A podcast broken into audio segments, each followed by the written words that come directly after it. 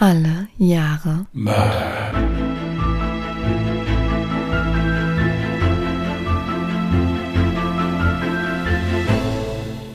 Herzlich willkommen zu Alle Jahre Mörder, der True Crime Podcast mit Christian, hallo. Und? Jasmin. Hi. Jetzt ist mir aber die Stimme hinten raus richtig abgedreht irgendwie bei dem Und. Das hört sich sowieso mal jedes Mal witzig an. Ich denke mir auch jedes Mal, oh, hoffentlich schalten die nicht beim Intro ab, weil die denken, was sind das für verrückte Menschen? Aber ist egal, wir sind heute in Partylaune, wir haben ja heute was zu feiern. Aber bevor wir sagen, was wir zu feiern haben und was wir vielleicht auch dann in Feierlaune zu verschenken haben, möchte ich ganz gerne erstmal etwas ansprechen, was ich letztens in den Kommentaren gelesen habe. Ich gebe das Ganze jetzt auch nicht wortwörtlich wieder, ich werde jetzt auch keinen Namen nennen oder so. Und zwar ging es mehr oder weniger darum, dass es bei uns doch recht lange dauert, bis eine Antwort kommt und das, obwohl wir ja gar nicht so groß sind, beziehungsweise kam dann so ein Vergleich, ja, bei einem größeren Podcast, da kriegt man sofort Antwort. Dazu wollten wir gern noch äh, was sagen. Wir haben jetzt bewusst auf den Kommentar nicht geantwortet, weil es zum Schreiben einfach zu viel gewesen wäre. Bei uns ist ja das Ding, wie ihr wisst, ist das wirklich unser Hobby. Das heißt, wir leben nicht davon, wir haben beide noch andere Hauptjobs und ähm, haben eigentlich gar nicht allzu viel Zeit. Die restliche Zeit, die wir haben, die verbringen wir wirklich sehr viel mit diesem Podcast und sind auch immer sehr bemüht, die Nachrichten so schnell wie möglich zu beantworten. Bei anderen Podcastern ist es wirklich zum größten Teil so, das ist deren Hauptjob. Das heißt, die haben auch wirklich 100% Zeit dafür oder haben ein ganzes Team, was dahinter steckt und dementsprechend dann eben alles nicht nur auf zwei Leute dann fällt, wie bei uns eben. Ne? Also, dass ihr da nochmal Bescheid wisst, alle Jahre Mörder sind halt wirklich nur wir zwei. Von der Recherche zum Schreiben, zum Aufnehmen, Schnitt, Social Media, es ist alles nur wir zwei. Ja, von daher ähm, das mal an der Stelle. Wobei ich jetzt aber auch selber, du ja auch, Christian, wir hatten jetzt nochmal ins Postfach geguckt und von dieser besagten Person haben wir ja nicht einmal eine Nachricht gefunden.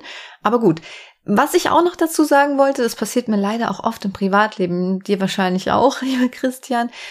Wenn mir jemand schreibt und ich die Nachricht öffne und dann in derselben Sekunde zum Beispiel irgendwie einen Anruf erhalte oder seine Tür klingelt oder so, dann habe ich diese Nachricht einfach vergessen. Die ist dann aus meinem Kopf weg. Das Problem ist nämlich, dass es ja dann schon als gelesen im Postfach steht, ob das jetzt auf Instagram ist oder ob das privat auf WhatsApp oder was auch immer ist. Ich verpeil sowas. Also, wenn ihr zum Beispiel mal sehen solltet, eine Nachricht wurde gelesen und da kam keine Antwort, schreibt doch einfach ein paar Tage später noch mal eine Nachricht so, hey, wollt nur kurz fragen, habt ihr mich vielleicht vergessen oder so. Aber wir bemühen uns eigentlich immer, so schnell wie möglich auf alles zu antworten. Ja, dem habe ich auch nichts hinzuzufügen. Ja, gut. So möchten wir jetzt noch mal richtig geil gute Laune verbreiten, denn wir haben heute zu feiern das. Ja, wir haben die hundertste Folge heute. Du solltest den Satz weiterführen. Das war kein richtiger. das war jetzt kein richtiger Satz. Wir haben heute zu feiern das. Ich weiß ja jetzt gar nicht, was du da weiterführen willst, deswegen äh, wir red doch einfach komplett weiter. Folge. Dann äh, es ist einfacher für mich. Ich steige dann irgendwann ein. Wow, okay. Ich, ich halte mich zurück. Bitteschön, deine Bühne. Ja gut, also was, wie, ich, wie ich bereits eben schon erwähnte, wir haben ja heute das, den hundertsten Fall, den wir heute besprechen. Und das muss ich sagen, eigentlich auch in der recht, in der verhältnismäßig kurzen Zeit. Also wenn man sich so die Zahl 100 mal anguckt, hm. sind schon einige Fälle, die wir äh, versucht haben, euch näher zu bringen, sagen wir es mal so. Und äh, als allererstes wollten wir uns natürlich mal bedanken für diesen massiven Support, weil wir ja wirklich sagen müssen, dass dieser True Crime Podcast mehr oder weniger aus einer Schnapsidee entstanden ist. Und deswegen sind wir da umso froher und umso glücklicher drüber, dass wir das so als Laien, die wir ja auf diesem Gebiet nun mal sind, ja, wir sind ja keine Journalisten oder irgendwie sowas, das doch so hingekriegt haben und das 100 Folgen mit euch zusammen, also dass ihr das 100 Folgen lang durchgehalten habt. Deswegen haben wir gedacht, wir äh, haben so ein kleines Dankeschön für euch und da müssen wir uns jetzt erstmal bedanken und zwar äh, bei dem Adrian Langenscheid, mit dem hatte ich nämlich geschrieben und der hat uns drei signierte Bücher geschickt, die wir an euch verlosen können. Wer die Seite äh, True Crime Deutschland noch nicht kennt, die machen wirklich ganz, ganz tolle True Crime Bücher, die wir auch öfters gerne mal zur Recherche benutzen. Und da haben wir, wie gesagt, drei Stück sogar signiert vom Autor. Wenn ihr wollt, malen wir da auch noch ein bisschen drin rum. Das könnt ihr dann gerne noch schreiben, wenn derjenige oder diejenige das gewonnen hat. Der Adrian hat uns, wie gesagt, drei Bücher geschickt. Wenn ihr euch dafür interessiert, wir verlinken euch unten drunter mal die Instagram-Seite von äh, True Crime Deutschland. Und der hat auch einen Newsletter jetzt. Der ist jetzt nicht so ein Spam-Newsletter, wo jetzt alle zwei Tage irgendein Angebot kommt oder sowas. Das ist einfach immer nur so eine Info, wenn er ein neues Buch rausbringt oder so. Und wenn man sich bei diesem Newsletter einschreibt, bekommt man kostenlos ein E-Book. Ja, also ich habe das Ganze mal gemacht, habe mich in den Newsletter eingetragen und habe dann direkt äh, Serienmörder das E-Book bekommen. Wahre Verbrechen hieß es, glaube ich. Und da sind ähm, ja, wahrscheinlich dann so die besten Fälle von allen True Crime Büchern, also so ein paar zusammengefasst. Ähm, was ich ziemlich cool fand. Ich meine, ich kannte sie alle schon, weil ich die Bücher halt schon alle besitze, aber ich fand das richtig cool. Wer da Bock drauf hat, tragt euch einfach meinen Newsletter ein. Und ich muss dazu sagen, ist ja jetzt auch schon ein bisschen länger her, ne? Ich habe sonst keine weiteren äh, Mails mehr bekommen. Also es ist wirklich so, man wird irgendwie nicht mit Werbung zugeballert oder so, keine Sorge. Und es ist eigentlich an der Stelle auch keine Werbung, sondern einfach nur eine Empfehlung unsererseits, weil wir das eigentlich ziemlich cool fanden. Ja. Ist auch wirklich sehr, sehr schön geschrieben, also nicht so hochwissenschaftlich oder sowas. Wirklich kann man sehr, sehr angenehm lesen, ist wirklich sehr schön verständlich auch. Also, wenn ihr Bock habt, guck mal, ich habe drei Bücher, wie gesagt, wir haben drei Bücher hier, die wir an euch verlosen. Das ist einmal True Crime Finnland, einmal True Crime Deutschland, der dritte Teil, da gibt es schon drei Teile von. Und äh, als letztes True Crime Kanada. Alle sehr zu empfehlen. Wie gesagt, der Adrian Langscheid hat die auch noch unterschrieben. Wie läuft das ab? Folgendermaßen, ihr schickt uns einfach Geld an Vol Nein. Also, ähm. wow. Nein, also wir machen am Montag einen Instagram-Post über diesen Büchern, mit diesen Büchern. Ich werde die versuchen, hier möglichst actionreich in Szene zu setzen. Lass sie bitte dabei leben. Wir wollen ihn noch verschicken. Ja, ja, ist klar. Dass, dass du dir da keine Sorgen machst, dass mir irgendwas passiert, ist ja bekannt. So, ich werde die also fotografieren und dann schreibt ihr einfach irgendwas darunter. Teilnahmebedingungen werden wir auch unter diesem Post natürlich packen. Wer gewonnen hat, kann dann auch entscheiden, ob wir dann vielleicht das Buch auch selbst nochmal signieren. Genau. Ja, auch was ganz Lustiges. Aber wir schreiben den Gewinner dann sowieso nochmal an. Wir brauchen dann die Adresse und so. Also bitte keine Adressen unter diesem Post oder sowas drunter. Das hatten wir nämlich auch schon mal. Also bitte. Hä? Echt? Ja, ja, ja, ja, wir hatten das oh. schon mal, dass da äh, auch eine Adresse drunter steht. Also bitte keine Adressen, einfach schreibt einfach irgendwas drunter, dass ihr gerne mitmachen wollt oder sonst irgendwas Nettes. Und äh, dann seid ihr mit dem Lostopf und dann gucken wir und wir ziehen das dann nach dem Zufallsprinzip. Und dann haben wir drei Gewinner, kriegt jeder ein schönes Buch. Finde ich eine sehr schöne Sache. Erstmal Dankeschön an True Crime Deutschland, dass die uns die Bücher zur Verfügung gestellt haben. Genau. Ich hätte noch eine schöne Idee. Man Bitte. könnte ja darunter schreiben, wie man auf uns aufmerksam geworden ist oder warum man uns gerne hört. Ja. Dann so, haben wir auch also, was Schönes nachher zum Lesen. So, sowas. Mhm. Gut. Dann hätten wir das Organisatorische abgehakt. Fall müssen wir auch noch machen, gell? Ja. Ich nicht, ja, das darfst gut. du machen. Alles klar. Aber ich habe ja schon ein bisschen was oberflächlich mitbekommen. Ich glaube, du hast einen richtig coolen Fall ausgesucht. Ist ja auch so ein bisschen dein Metier. Ja, also natürlich ist es sehr traurig, dass dieser Fall in dem Metier, was ich so gerne mag, vorgekommen ist. Aber nichtsdestotrotz äh, hat es mich mehr oder weniger gefreut, dass ich da nochmal recherchieren durfte, weil ich eigentlich im Prinzip nur gucken musste, was ich sowieso gerne mache. Also, um das Metier, worum es geht, es ist Wrestling und da geht es um den Fall äh, von Chris Benoit ich fange einfach mal an und dann gucken wir mal weiter. Mhm. Für die einen ist es nur Show, für die anderen eine Seifenoper. Das ist doch eh alles abgesprochen. Oder das hat doch nichts mit Sport zu tun, sagen die Kritiker. Das ist eine unterhaltsame Show mit Stunt-Elementen. Oder ich mag einfach das Feeling und die Atmosphäre, sagen die Fans. Die Rede ist vom Wrestling. Ich selbst kenne beide Argumentationen. Und ich kann mich hier gerne outen. Ich gehöre zu den Fans. Schon seit meiner Kindheit faszinieren mich die Kämpfe der großen Wrestling-Ligen aus den USA. Weiß ich, dass das alles nur Show und auch abgesprochen ist? Klar. Schmälert das für mich den Spaß beim Zusehen? Nein. Denn sind wir doch mal ganz ehrlich. GZSZ oder Alarm für Cobra 11 sind ja wohl auch nicht so ganz real, oder? Und dennoch fiebern auch hier regelmäßig die Leute mit und sind froh oder traurig, je nachdem, wie die Story um ihre Serienlieblinge gerade so spielt. Aber warum erzähle ich euch das alles? In meinem heutigen Fall aus dem Jahre 2007 geht es um Chris Benoit, den tollwütigen Vielfraß. Es ist der 19. Juni 2007. Die Arena ist ausverkauft. Zur damaligen Zeit alles andere als ungewöhnlich. Tausende von Fans sind voller Aufregung, was diese Episode von ECW wohl heute an Überraschungen für sie bereithält. Chris ist hinter den Kulissen. Er macht sich warm. Ein paar Push-ups, ein paar Kniebeugen. Nochmal schnell schauen, ob der Ringdress richtig sitzt. Dann ertönt seine Musik. Die Fans jubeln auf, als sie die Klänge hören. Auf geht's zum Match gegen Elijah Burke. Chris setzt sein bekannt ernstes Gesicht auf und tritt durch den Vorhang. Auf seinem Weg zum Ring ist er fokussiert. Man hat den Eindruck, dass er die Menschen, die ihm zujubeln, gar nicht wahrnimmt. Die Stimme des Ringsprechers ertönt. Sie stellt ihn vor.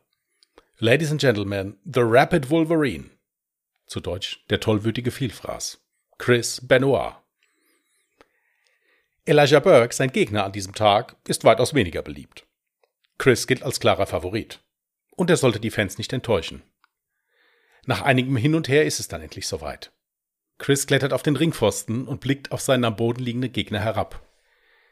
Die Schreie der Fans werden nun noch lauter, denn sie wissen, was jetzt kommt. Der Swan Dive, eines der beliebtesten Wrestling-Manöver des damals 40-Jährigen. Hierbei springt er vom obersten Ringseil mit ausgebreiteten Armen ab und landet dann krachend mit dem Kopf auf der Brust seines Gegners. Für einen Moment wirkt es wirklich so, als könnte Chris fliegen. So grazil wie ein Schwan im Landeanflug auf einen See. Doch diesmal geht etwas schief. Elijah Burke zieht die Beine hoch und Chris landet auf den Knien seines Gegners. Dennoch scheint ihm das nicht viel auszumachen. Und so gewinnt er das Semifinale des damals vakanten Weltmeisterschaftsgürtels Minuten später durch Aufgabe. Die Musik ertönt, die Fans jubeln. Here is your winner by submission, Chris Benoit. Er hat es geschafft. Chris steht im Finale des Turniers. Alles lief wie im Skript geplant. Nur ein paar Tage später sollte Chris nun um den vakanten Weltmeisterschaftsgürtel kämpfen. Was alle Beteiligten nicht wussten, das Match heute sollte sein letztes Match gewesen sein. Und das, was danach passierte, sollte in keinem Skript stehen. Und es sollte auch vor allem Dingen keinen Grund zum Jubeln geben. Doch zunächst mal, wer ist Chris Benoit? Christopher Michael Benoit wurde am 21. Mai 1967 in Montreal, Quebec, Kanada geboren. Hier wuchs er auf und besuchte die Schule.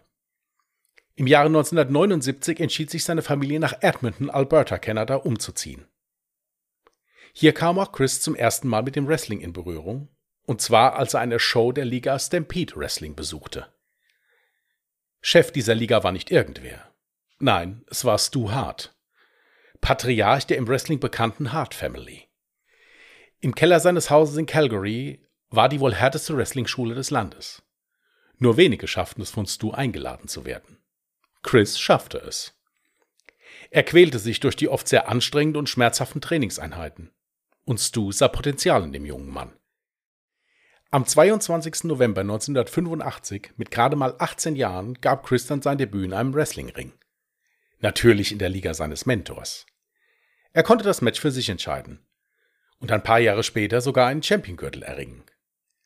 Während dieser Zeit unterstützte Benoits Familie ihn, wo sie nur konnten. Von Gewichten bis Unterrichtsstunden bezahlten sie alles für den Traum ihres Sohnes. Und dieser dankte es ihnen mit unglaublichem Ehrgeiz und natürlich Erfolgen. Als die Liga seines Mentors im Jahre 1989 geschlossen wurde, zog es Chris Benoit nach Japan. Hier hatte das Wrestling zu dieser Zeit einen enorm hohen Stellenwert und die Wrestler wurden wie Filmstars gefeiert. Auch war die Art des Kämpfens in Japan sehr viel akrobatischer als zu dieser Zeit in den USA. Chris passte sich schnell an das Leben in Japan an und erlernte sogar schnell die Landessprache. Bei seiner Rückkehr aus Japan im Jahre 1991 sprach er fließend Japanisch und hatte viele neue Wrestling-Manöver in seinem Repertoire. Für eine kurze Zeit kämpfte Chris sogar in Deutschland. Hier lernte er auch dann seine erste Frau Martina kennen. Beide heirateten und aus der Ehe gingen zwei Kinder hervor. Jedoch hielt die Verbindung aufgrund von Chris ständigen Reisen nicht lange. dann im Jahre 1993 endlich ein großes Jobangebot. Die zweitgrößte Wrestling-Promotion der USA, WCW, bot Chris einen Vertrag an. Jedoch merkte Chris schnell, dass hier nicht alles Gold war, was glänzte. Wurde ihm am Anfang die ganz große Bühne versprochen, sah er sich mehr und mehr im Strudel des Vorprogramms verschwinden. Ja, er war athletisch. Aber das zählte in den USA nicht so viel wie Muskeln und Körpergröße. Nun entschied sich Chris gemeinsam mit seinem besten Freund Eddie Guerrero, der zu der Zeit auch Wrestler in der Liga war und ebenso unzufrieden wie Chris war, zu einem drastischen Schritt. Beide begannen, wie auch viele andere Wrestler zu dieser Zeit, Steroide zu nehmen, um mit deren Hilfe den Ligabossen zu gefallen. Die fatalen Auswirkungen auf ihre körperliche und geistige Gesundheit waren ihnen dabei egal. Alles für den Traum von der ganz großen Bühne.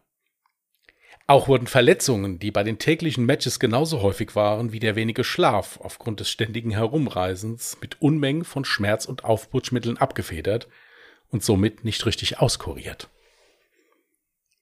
Dass Show auch schnell Realität werden kann, bemerkte Chris in Bezug auf die Liebe. In einem Story-Segment sollte er seinem damaligen Gegner, Kevin Sullivan, seine Ehefrau ausspannen. Chris tat wie ihm vorgeschrieben.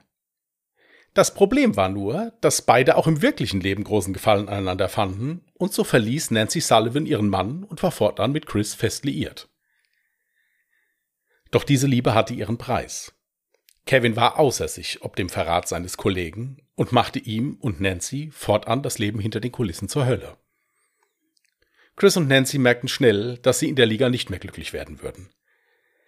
Nach einigen erneuten Gastspielen in Japan bekam Chris dann endlich das Angebot, auf das er schon so lange gewartet hatte.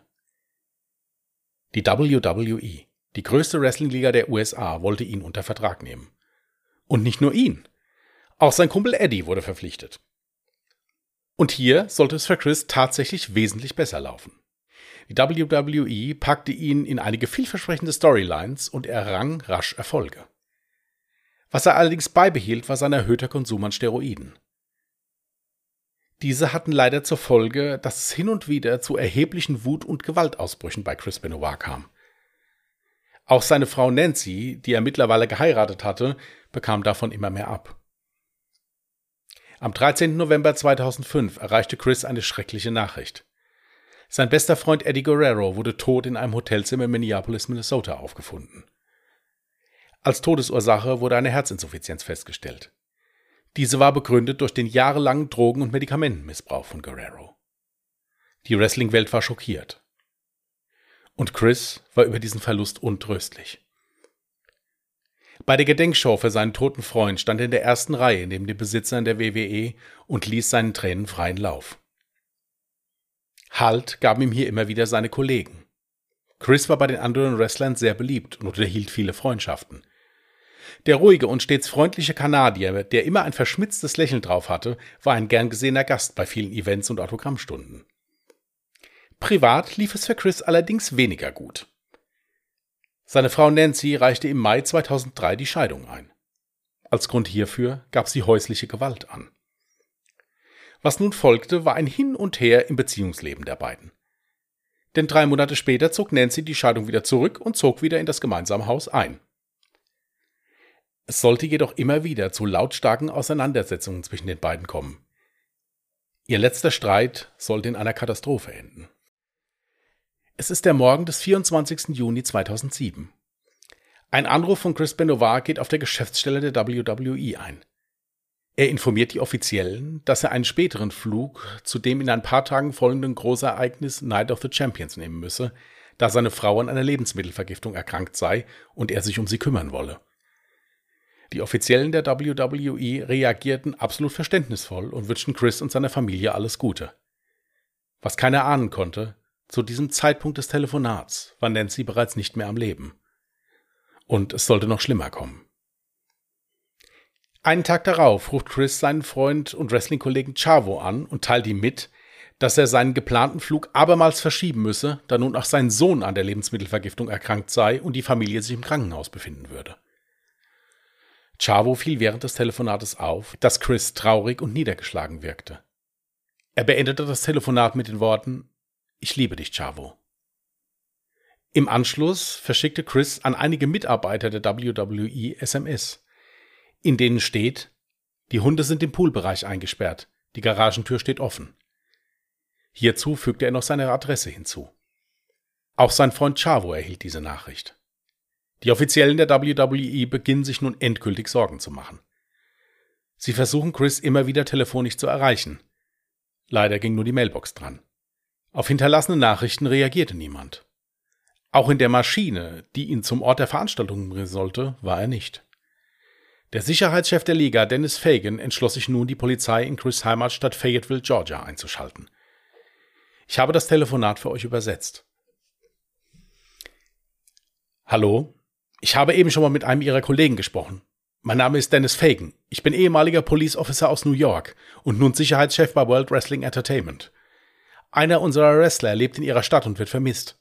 Wir wollen wissen, ob er wohl auf ist. Okay, nennen Sie mir die Adresse. 130 Green Meadow Lane. Die Postleitzahl ist 30215. Okay, wie lautet sein Name? Chris Benoit. Okay, und er ist ein Wrestler? Ja, und äh, folgendes ist passiert. Gestern sollte er eigentlich bei einer Großveranstaltung auftreten. Er stieg aber nie in das Flugzeug und tauchte auch dort nie auf. Wir haben auch versucht, seine Frau Nancy zu Hause zu erreichen. Aber das war leider erfolglos. Wir machen uns große Sorgen, weil das passt gar nicht zu ihm. Gegen drei Uhr heute Morgen verschickte er SMS an einige seiner Kollegen, in denen stand, dass die Hunde im Garten seien und die Garagentür offen steht. Das war's. Sonst nichts. Okay. Wie sieht er aus?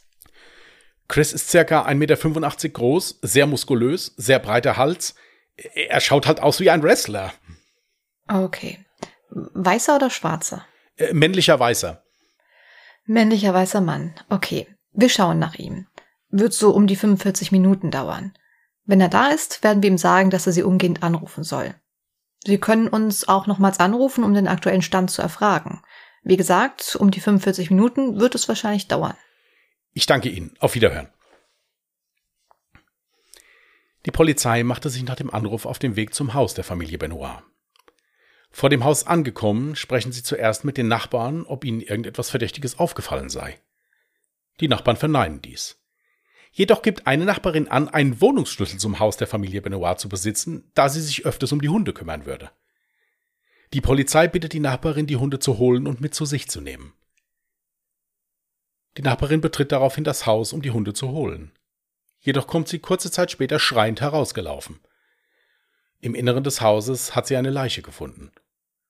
Die Polizei stürmt sofort das Haus. Ihnen bietet sich ein schockierender Anblick. Im Wohnzimmer des Hauses liegt die Leiche von Nancy Benoit. Sie war vollständig angezogen und in ein Handtuch gewickelt. Sie wurde mit einem Kabel erdrosselt. Außerdem wurde Blut unter ihrem Kopf gefunden. Neben ihr lag eine Bibel. Bei einer späteren Obduktion wurden keine Kampfspuren festgestellt. Die Polizei stürmte nun nach oben in das Kinderzimmer des kleinen Daniel. Doch auch hier kommen sie zu spät. Daniel Benoit lag leblos im Bett seines Kinderzimmers. Er starb wie seine Mutter durch Ersticken. Auch neben der Leiche des kleinen Jungen liegt eine Bibel. Am Körper des Kindes fand man bei der Obduktion Einstichspuren. Wie erst nach seinem Tod öffentlich bekannt wurde, litt Daniel am Fragile X-Syndrom, weswegen ihm seine Eltern vom Arzt verschriebene Medikamente spritzten. Die Leiche von Chris Benoit wurde im Fitnesskeller des Hauses gefunden. Er hatte sich mit einem seiner Springseile erhängt. Auf dem Schrank neben ihm lag ebenfalls eine Bibel. Die Polizei informierte die WWE kurz nach dem Auffinden der Leichen. Allerdings konnte man nicht sagen, wie es zu diesem Unglück gekommen sei. Alle WWE-Mitarbeiter und Wrestler waren zutiefst schockiert. Die kommende Ausgabe der Wrestling-Show Monday Night Raw sollte zu einer Chris Benoit Tribute-Show umgemünzt werden. Hier sollten Weggefährten und Fans mit kleinen Einspielern Abschied von Chris Benoit nehmen. Doch wenn man heute in den Archiven der WWE nachschaut, findet man dort eine Folge, die so nie gesendet wurde. Denn unmittelbar nach der Fertigstellung des Tapes erhielten die Offiziellen die Information, dass Chris Benoit seine Familie und später sich selbst in den Tod gerissen habe. Die Ermittlungen ergaben nämlich, dass Chris Benoit seine Frau Nancy nach einem Streit am 22. Juni tötete. Seinen Sohn Daniel tötete er im Laufe des Samstags. Er selbst beging am Sonntag, den 24. Juni 2007, Suizid im Fitnessraum. Die WWE distanzierte sich in der Folgezeit ganz von Chris Benoit, indem sie alle Werbeartikel, die direkt mit ihm in Verbindung gebracht werden konnten, aus den Angeboten entfernte, sein Profil löschte und sämtliche Pressemitteilungen entfernte. Am 5. September 2007 wurden die Ergebnisse der Untersuchung des Gehirns von Chris Benoit veröffentlicht. Sein Vater Michael Benoit hatte nach der Freigabe der Leiche durch die Behörden die renommierte West Virginia University damit beauftragt, das Gehirn zu untersuchen und zudem das Sports Legacy Institute um Hilfe gebeten. Bei einer Pressekonferenz teilte er mit, dass bei den Untersuchungen festgestellt worden sei, dass das Gehirn von Chris Benoit zum Zeitpunkt seines Todes dem eines 85-jährigen Alzheimer-Patienten glich. Dieser Zustand sah eine Folge der jahrelangen chronischen Gehirnerschütterungen, die Benoit im Ring erlitten habe. Die Postmortem-Untersuchung der West Virginia University zeigte eine schwere Form von chronisch traumatischer Enzephalopathie mit Schädigung in allen vier großen Hirnlappen und im Hirnstamm. Benoits Vater äußerte später den Verdacht, dass diese Schädigungen die Ursache des Doppelmords gewesen sein könnten. Ja, das ist ein krasser Fall. Ja, also mich jetzt ja echt wahnsinnig interessiert, was genau der Auslöser dafür war, dass er zunächst seine Frau, dann, wenn ich das jetzt richtig im Kopf habe, einen Tag später seinen eigenen Sohn und dann nochmal einen Tag später sich selbst umgebracht hat. Das heißt, es kann ja kein, ja, Schalter umgelegt worden sein, wo man jetzt sagt, okay, da hat er einfach rot gesehen, da hat er irgendwie ne, Blackout gehabt und wusste nicht, was er tut. Es ist irgendwie krass. Also bis jetzt auf diese Gehirnuntersuchung gab es jetzt keine weiteren, ja, möglichen Motive, die jetzt irgendwie mal genannt wurden, warum er so ausgerastet ist und Nein, es, es war halt, wie gesagt, bekannt, dass diese Ehe etwas schwierig verlaufen ist und es immer wieder zu Gewaltausbrüchen seinerseits halt eben kam. Hm. Ähm, aber jetzt so ein richtiges Motiv konnten die sich da nicht ausmachen. Okay. Es wurde dann auch äh, mehr oder weniger vermutet, okay, vielleicht hat er die Frau wirklich jetzt in einem Wutanfall umgebracht, wusste dann nicht mehr weiter, was er machen sollte. Hm. Und hat dann, ja, halt den Sohn umgebracht. Die Polizei hatte halt ein unheimliches Problem damit, dass auch das Kind umgebracht wurde. Richtig, damit habe ich der Frau, ein ganz großes Problem konnten sie sagen, okay, gut, hier war sowieso immer häusliche Gewalt ein Thema und auch ein Streit ein Thema, äh, was die Polizei halt sehr schockiert hat. Natürlich hat auch der Tod der Frau die Polizei schockiert, selbstverständlich, aber dass er sein eigenes Kind halt auch noch umgebracht hat und dann halt auch neben die Leichen dann immer eine Bibel noch gelegt hat. Zeigte ja. ja davon, dass er das, also dass er ja eigentlich Reue gezeigt hat. Dass er das bereut hat, ja. Es war halt, wie gesagt, es war ein riesengroßes Drama. Ja. Also ich kann mir schon gut vorstellen, dass er mit der Situation dann natürlich absolut überfordert war. Vielleicht war es auch, ich sag mal in Anführungsstrichen, ein Unfall mit seiner Frau im Sinne von, da hat es bei ihm wirklich Klick gemacht, er hat schwarz gesehen. Vermutlich war er dann am Folgetag nach wie vor noch total überfordert mit der Situation und hat sich gedacht, okay, wie soll ich mit der Situation umgehen? Ich muss ins Gefängnis, was wird aus meinem Sohn? Und wahrscheinlich war halt so krass verzweifelt, dass er dann halt eben diesen Weg gewählt hat. Aber es ist schon heftig.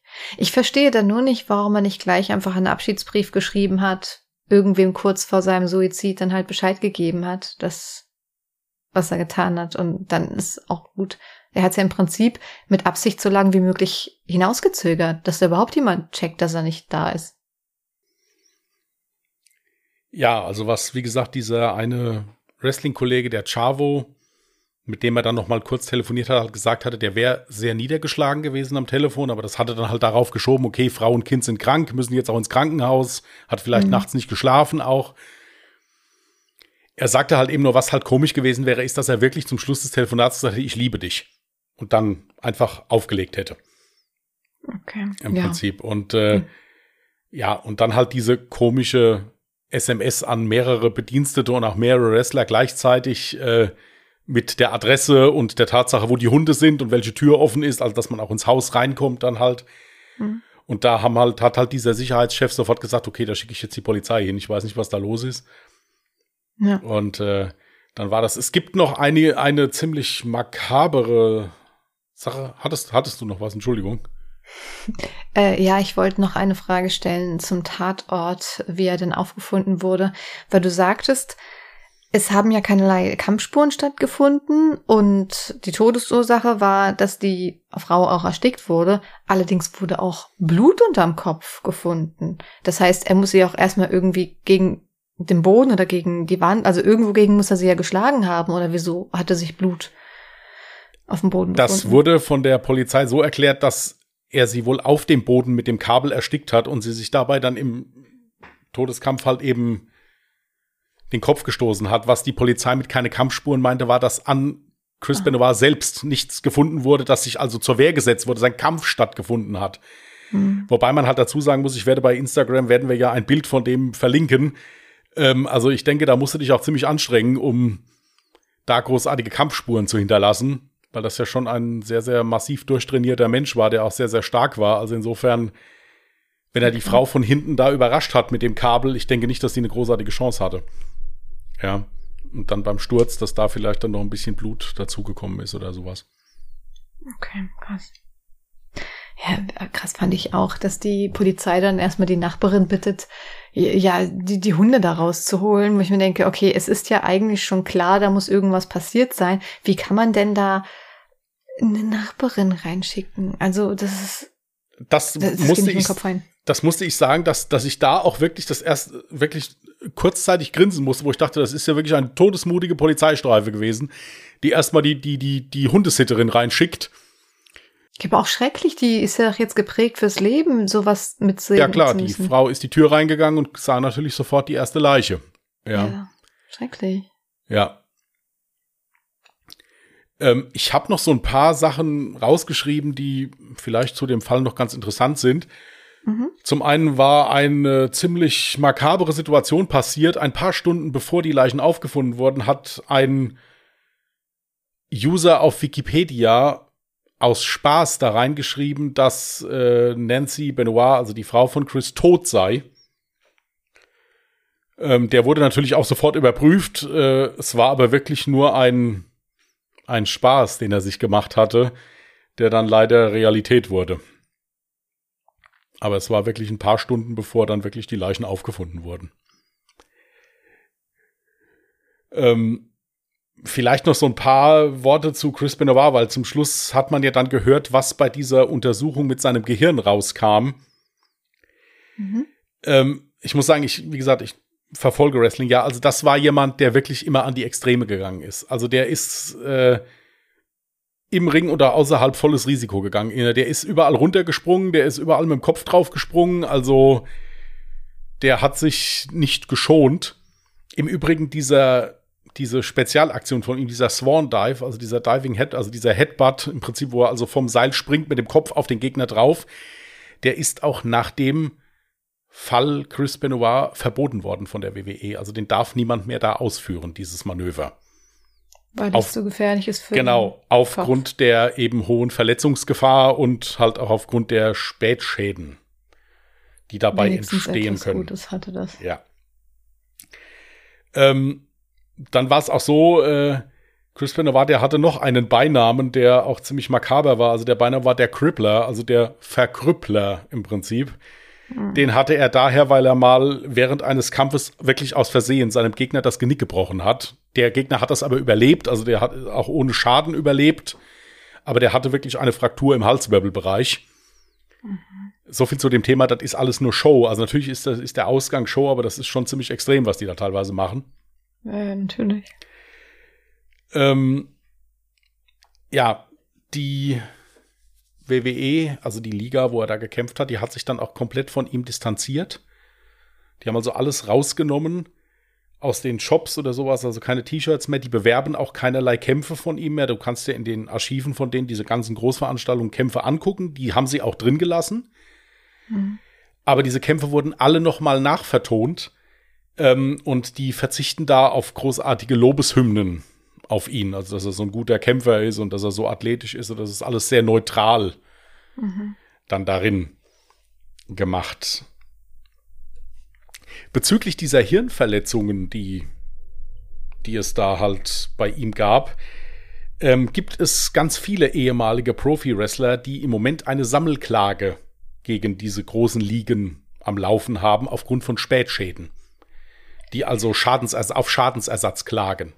Ja, also dazu hätte ich äh, zwei Fragen. Erstens, ähm, naja, muss man nicht davon ausgehen, dass wenn man so einen gefährlichen Sport betreibt, dass es dazu kommt. Ich gehe mal stark davon aus, dass es mittlerweile, mittlerweile auch Verträge gibt, äh, die man vielleicht unterzeichnen muss, äh, die dann klar besagen, ja, Verletzungsgefahr, dies, das, wir haften für nichts. Ähm, also klar, ist ja auch richtig so. Ich, ich habe Mitleid für die Menschen, die jetzt heute Spätfolgen am Wrestling haben. Aber andererseits ist halt auch so ein Gedankengang, damit muss man ja leider rechnen, wenn man so einen gefährlichen Sport betreibt. Absolut. Ich meine, die USA gilt ja generell als sehr klagefreudiges Land, deswegen denke ich mir, werden sie es halt einfach mal probieren. Man muss dazu sagen, es trifft, äh, es, es würde, wenn da jetzt mal ein Schadensersatz bezahlt werden müsste, es trifft keinen Armen. Also ich glaube, der Besitzer der WWE gehört zu den zehn reichsten Menschen äh, Echt? Der USA, ja, ja, ja, ja. Also der mhm. hat auch einen, einen, Stern auf dem Walk of Fame und so. Also da, da würde es keinen Abend treffen. Wie das jetzt ausgegangen ist, kann auch sein, dass dieser Lawsuit, nennt sich das ja dann, diese Sammelklage, dass das noch läuft. Aber das, das gibt's ja auch zum Beispiel beim American Football gibt's dieselbe Klage. Ja, mhm. aufgrund von äh, Schädelhirnverletzungen und so. Also das ist bei allen Kontaktsportarten, wird das in den USA ganz gern mal gemacht, dass da geklagt wird dann halt. Meine Frage dazu auch, also dieses Schrumpfen des Gehirns. Ich kannte es jetzt unter dem Namen Gehirnatrophie. Ähm, bist du da sicher, dass der Auslöser dann eben diese ganzen Kopfverletzungen waren und nicht die Schmerzmittel, Drogen, Steroide, was auch immer er noch genommen hat? Es war auf jeden Fall eine Mischung aus beidem. Im Übrigen, das kann ich auch noch sagen, das wollte ich jetzt gleich noch erzählen, ähm, als die Polizei das Haus dieser, der Familie Benoit durchsucht hat, wurden diverse verschreibungspflichtige Schmerzmittel, Aufputschmittel, Schlafmittel und so weiter sichergestellt. Diesbezüglich wurde auch der Hausarzt von Chris Benoit verhaftet und zu neun Jahren Haft verurteilt, weil der diese Mittel in einer Anzahl verschrieben hat, die der helle Wahnsinn gewesen ist. Also das äh, ist unklar. Also so viel hätte man einem einzelnen Menschen gar nicht verschreiben dürfen an Medikamenten. Das ist gut so, da habe ich null Mitleid mit dem Hausarzt, weil, also, wenn er das bei einem macht, macht er das bei Hunderten. Ich will nicht wissen, wie viele Menschen er dadurch in Gefahr gebracht hat. Auf jeden Fall, auf jeden Fall. Was ich noch sagen kann, wie gesagt, Chris Benoit war in Deutschland ja mal verheiratet mit einer Deutschen, hat da mit ihr auch zwei Kinder bekommen. Der eine Sohn. Ja, was ist aus denen geworden, ja? Äh, von der Tochter weiß ich nichts. Der eine Sohn, der David, äh, der trainiert auch Wrestler zu werden. Und ich habe mir Bilder von dem angeguckt. Der sieht seinem Vater wie aus dem Gesicht geschnitten aus. Also, das, wenn, wenn der drei Meter weit weg steht, denkst du, der wäre das. Mhm. Auch vom Körperbau her. Ähm, der versucht natürlich auch in den USA Fuß zu fassen. Das Problem ist halt eben wirklich, dass er wirklich aussieht wie Chris Benoit und auch gerne ja in die Fußstapfen seines Vaters treten würde. Aber die großen Wrestling-Ligen sind da noch ein bisschen vorsichtig, weil die halt eben auch Angst haben dann vor negativen Schlagzeilen. Das kann ich nicht verstehen, wie man in die Fußstapfen seines Vaters reden möchte, wenn die Fußstapfen nichts Positives mit sich bringen. Also ich kann es verstehen, wenn er sagt, okay, Wrestling, das habe ich jetzt durch meinen Vater so kennengelernt, finde ich irgendwie voll cool, da möchte ich drin gut werden, aber den Vater selbst als Vorbild zu sehen, das halte ich an der Stelle nein, nein, ich, für äh, falsch. Äh, Entschuldigung, dann habe ich das vielleicht falsch ausgedrückt. Also er sieht seinen Vater, was die sportliche Leistung angeht, als sein Vorbild. Mhm. Und darin muss man sagen, ganz egal, was er jetzt hier verbrochen hat, war er ein Vorbild. Also Chris Benoit war einer der besten, der technisch besten Wrestler, die es bis jetzt gab. Okay. Ja, ich, ich kenne ihn nicht. Also ich bin zwar der Meinung, ich habe ihn schon mal irgendwie gesehen, aber mir ist er also, jetzt nicht Also von dem, von dem sportlichen, von dem Show-Entertainment-Faktor her gehörte der wirklich mit zu den Besten. Muss man echt sagen. Aber wie gesagt, der Sohn, äh, äh die Ligen tasten sich da noch so ein bisschen ran. Gut, wo wir gerade bei dem Sohn sind, habe ich mal eine Frage, weil du hast schon ein paar Bilder in der Dropbox bereitgelegt, die wir dann natürlich auch auf Instagram ja. hochladen werden und auf Twitter. Und da ist ein Bild mit einem Kind. Ich gehe davon aus, dass es sein Sohn ist. Jetzt ist aber die Frage, ist das jetzt sein siebenjähriger Sohn, den er umgebracht ja. hat oder ja. der Sohn, der noch. Okay. Das ist sein siebenjähriger Sohn, den er umgebracht hat. Das andere Bild ist mit seiner Frau. Nicht wundern, er hat da ein blaues Auge. Das ist nicht von der Frau, das war also nach einem Wrestling-Kampf. Ja, nicht nur ein blaues Auge, ja. der hat auch ein blaues Stirn ja, irgendwie. Ja. ja. Das ist also nach einem Kampf ist das aufgenommen worden. Und dann habe ich noch eins von ihm halt in voller Montur, sogar mit Gürtel, hm. dass man sich da mal was drunter vorstellen kann. Ja. Ihr könnt die Bilder jetzt natürlich auch zur Veröffentlichung der Podcast-Folge auf Instagram unter allejahremörder mit OE geschrieben sehen oder auf Twitter unter allejahremorde. Und dann könnt ihr uns da auch sehr gerne euer Feedback zu der Folge dalassen oder ihr schickt uns gerne eine E-Mail mit eurem Feedback an contact at allejahremörder.de, Mörder auch mit OE geschrieben. Genau. So, ich hoffe, ich bin nicht zu sehr ins Wrestling-Fach Chinesisch reingekommen. Ich habe mir große nee, Mühe das, gegeben. Das Einzige, was mir aufgefallen ist, also ich finde jetzt nicht, dass du so viel Fachchinesisch hattest. Wenn, dann hast du es dann halt ja auch erklärt. Mir ist nur aufgefallen, dass du WWE, manchmal Deutsch WWE vorgelesen ja. hast und manchmal Englisch. Ja. Also wenn ihr WWE hört, dann wisst ihr, das ist ganz normal WWE. Das kennt ja. wahrscheinlich jeder von euch als Wrestling. Ja. Genau, das ist also die Liga, wo er gekämpft hat. Ja, stimmt. Das ist mir bestimmt einmal. Ich habe bestimmt einmal Chris statt Chris gesagt. Ja, ja. Das kann das im, im Eifer des Gefechts mal passieren. Es ist immer derselbe. Ja, ja. Ich muss übrigens dazu sagen, ich hatte früher auch so ein bisschen Berührungspunkte mit Wrestling und ich war auch schon mal auf einer Wrestling-Veranstaltung. Äh, frag mich nicht mehr, was es war. Wrestle, was, wo, wo? Es, es war in Frankfurt, es war die WWE und wir waren auf derselben Veranstaltung, wir kannten uns da nur noch nicht. Ja, das kann man an der Stelle mal kurz erwähnt haben, dass es total lustig ist, dass wir anscheinend mal bei derselben Veranstaltung waren, ohne es zu wissen. Also da kannten wir uns einfach noch nicht. Das ist wie viele Jahre her? Etliche Jahre. Das weiß ich nicht mehr, wie lange das. Ich glaube, das, ich glaube, das hatte mir damals ein Kumpel zu meinem 30. Geburtstag geschenkt, glaube ich. Also wäre das zehn Jahre her. Ja, ja, hätte ich jetzt auch mindestens gesagt. Ich meine, das hätte der mir zum 30. Geburtstag damals geschenkt. War ich mit einem Kumpel von mir zusammen. Wir waren beide zusammen ja. da beim letzten Auftritt vom Undertaker in Deutschland. Ja, genau, das, darum ging es nämlich, weil ich war auch mit meinem Bruder da. Mein Bruder ist halt ganz großer Wrestling-Fan gewesen oder nach wie vor noch Wrestling-Fan und da habe ich Undertaker gesehen. Das muss ich sagen, dieses Feeling, als er dann ähm, in den Ringen kam, das war schon Gänsehaut pur, ja, wie die Leute abgegangen sind. Ich habe auch meinen Bruder noch nie so erlebt wie an diesem Tag. Ähm, also das, das, da hat man schon Gänsehaut bekommen. Daran erinnert man sich gerne wieder zurück. Aber sonst, ja, ich, ich sehe das halt mit einem kritischen Auge. Natürlich ist es Show, Entertainment. Aber für mich ist es halt schon krass. Das ist so, ich habe Angst, sowas zu gucken, weil ich immer Angst habe, etwas zu sehen, was ich nicht sehen möchte. Ich habe wirklich panische Angst mittlerweile, dass ich miterlebe, wie sich jemand ganz heftig schlimm verletzt oder vielleicht sogar stirbt. Das ist genauso wie, ich kann kein Supertalent gucken, wenn ich weiß, da kommen irgendwelche waghalsigen Acts, weil ich immer Angst davor habe, dass irgendwas Schreckliches passiert und es ist eine Live-Ausstrahlung. Das heißt, es wird ja nicht irgendwie gekartet, dass du davon irgendwie davor beschützt wirst, sowas zu sehen und das ist, das löst in mir Panik aus. Deswegen gucke ich sowas mittlerweile nicht gerne. Weil selbst wenn alles durchgeplant ist von A bis Z, ein Unfall beim Wrestling kannst du halt leider nicht vermeiden. Nein, und es sind auch schon einige wirklich sehr dramatische Unfälle beim Wrestling passiert, muss man also ja, wirklich genau. sagen. Unter anderem auch Todesfälle im Ring und so. Also es ist Richtig. wirklich, ähm, es ist da auch wirklich schon einiges passiert. Äh, wen das interessiert, ist ein wirklich sehr, sehr interessanter Film, der sich um das Wrestling dreht. Ist ein Spielfilm, The Wrestler heißt er mit Mickey Rourke ähm, kann man sich wirklich mal angucken. Da sieht man mal so die Schattenseiten dieses Gewerbes. Also sprich, wenn der große Zenit überschritten ist, wie schlecht es diesen Wrestlern dann hinterher geht im Prinzip, sowohl körperlich als auch mental und finanziell. Ist ein sehr, sehr trauriger Film. Finanziell?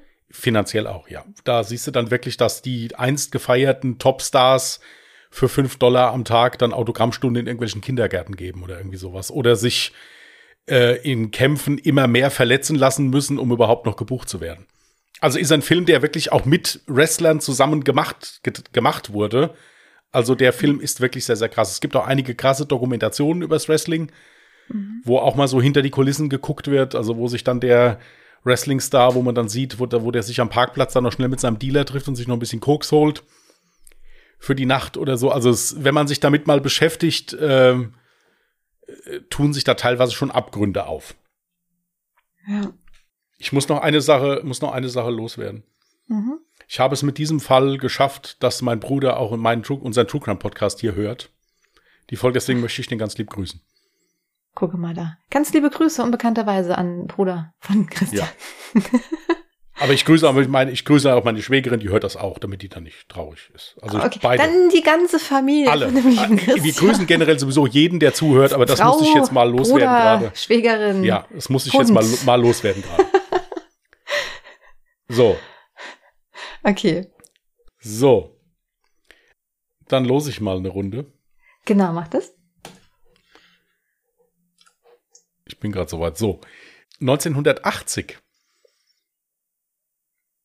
Hatten wir beide schon einmal.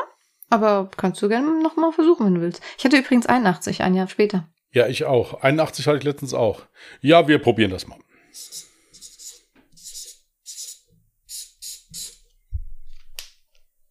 Sehr schön. Übrigens ganz kurz an der Stelle, ähm, uns haben natürlich auch die Fallvorschläge erreicht.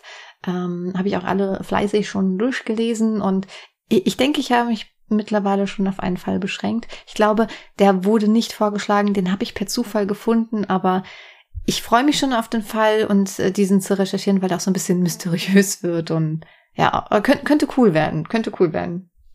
Gut, wer Fallvorschläge für 1980 hat, kann die gerne an die bekannten Adressen schicken. Ich freue mich sehr. Und würde mich dann trotzdem für die nächste Woche mal ins Privatleben zurückziehen. Da ist ja Jasmin dran. Also insofern gucken wir dann. Montag gibt es die Posts für die Bücher, fürs Gewinnspiel. Denkt da dran, guckt bei Instagram mal rein. Lasst ein Follow da. Lasst ein Follow da, genau. Und äh, wenn ihr Bock habt auf das, äh, auf den äh, Newsletter, guckt unten in die Show Notes, da haben wir das alles nochmal verlinkt. Wir haben noch etwas nicht angesprochen, was wir irgendwann mal verkünden wollten. Dann sprich es mal an, ich weiß nämlich gerade nicht, was du meinst. Hm, Ich nenne einfach mal den Vornamen Kurt. Ach so, sollen wir das jetzt verkünden? Nee, jetzt zu spät. Jetzt haben wir schon alle Zuhörer verloren. Aber diejenigen, die noch dran sind, denken sich so, ah, was könnte das wohl sein? Leute, es wird, es, es wird euch wegpusten. Nein, also es wird eine coole Sache. Wir freuen uns mega und weißt du was? Wir kündigen das in der 111. Folge an. Zu einer Schnapszahlfolge. Ja, es wird das? auch noch ein bisschen dauern. Also insofern, ähm, Ja, wie viele Wochen sind das? Ah ja. nein, ja. ich meinte jetzt generell auch der, der, der, der Vorgang wird noch ein bisschen dauern. Ja. Deswegen haben wir da auch Zeit bis. Also in der 111. Folge machen wir dann nochmal eine Ankündigung. ja, wenn es nicht zu spät wird. Vielleicht auch schon vorher. Gut, also hört im Prinzip alle Folgen jederzeit alle immer Folgen. bis Es könnte zum Ende. jederzeit passieren, das genau, ist wichtig. Es könnte immer irgendwas sein, was euch total aus der Bahn wirft. Ja. So, Das ist heftig. also jetzt haben wir euch genug aus der Bahn geworfen für heute. Wie gesagt, vielen, vielen Dank für 100 Folgen, fürs Zuhören. Mhm. Wünschen euch schönen Wochenstart. Passt gut auf euch auf. Hört gerne am Mittwoch mal bei Ungedingst rein. Mhm. Unser anderer Podcast auch in den Shownotes verlinkt. Da haben wir noch keine 100 Folgen, aber wir arbeiten dran. Insofern macht's gut und tschüss. Macht's gut. Bye.